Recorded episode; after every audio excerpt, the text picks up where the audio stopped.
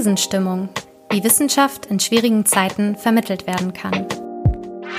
In der Lehrveranstaltung ging es darum, in Gruppen einen Podcast zu erstellen zum Thema Wissenschaftskommunikation in Krisenzeiten. Die einzelnen Podcast-Folgen haben wir dann in Kleingruppen produziert und da fand ich besonders toll, dass äh, wirklich, dass man wirklich alles mal gemacht hat. Also von der Recherche nach Literatur bis zum Überlegen, welche Interviewfragen könnte ich denn meinen GesprächspartnerInnen äh, stellen, ähm, aber auch dann eben das Interview selbst zu führen, ähm, dieses Interview dann auch zu schneiden mit der entsprechenden Software und ähm, die ganzen einzelnen Teile, also dann eben auch den Sprechertext, den man geschrieben hat, zusammenzubauen in Audacity.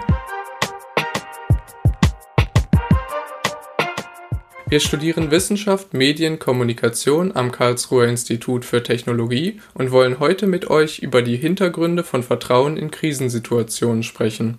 So wie man sagen kann, no risk, no fun, muss man auch sagen, no risk, no trust. Es muss immer ein Risiko geben, damit wir überhaupt von Vertrauen sprechen. Hier, ich lege Streeck, der ist Virologe und leitet als Professor die Bonner Virologie. Wie willst du den denn schlagen? Ah, ich leg den Trumpf. Drosten gilt als absoluter Experte für Corona. Den kann keiner mehr schlagen. Hm, ja, aber hier sind ja gar keine Frauen in dem Quartett. Gibt es denn gar keine Expertinnen? In unserem Podcast soll es jetzt um die Folgen von Nuklearkatastrophen für die Risikokommunikation gehen. Wir wollen heute über Fake News und Desinformation sprechen. Wissenschaftsleugnung in der Klimakrisenkommunikation. Im Seminar ging es ja um Wissenschaftskommunikation in Krisenzeiten und meine Gruppe hat sich für die Klimakrise entschieden. Und wir haben uns dann näher mit überzeugender Klimakrisenkommunikation beschäftigt und welche Rolle Emotionen dabei spielen. Ich fühle mich da wütend, Unsicherheit. Auf jeden Fall Angst. Also gerade jetzt auch Klimawandel ist natürlich mit äh, auch emotional in vielerlei Hinsicht aufgeladen.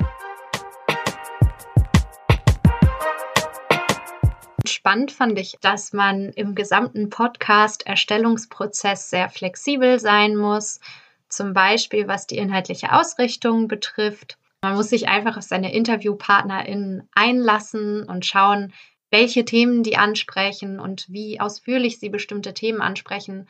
Schwierig war vor allem das Finden von ExpertInnen.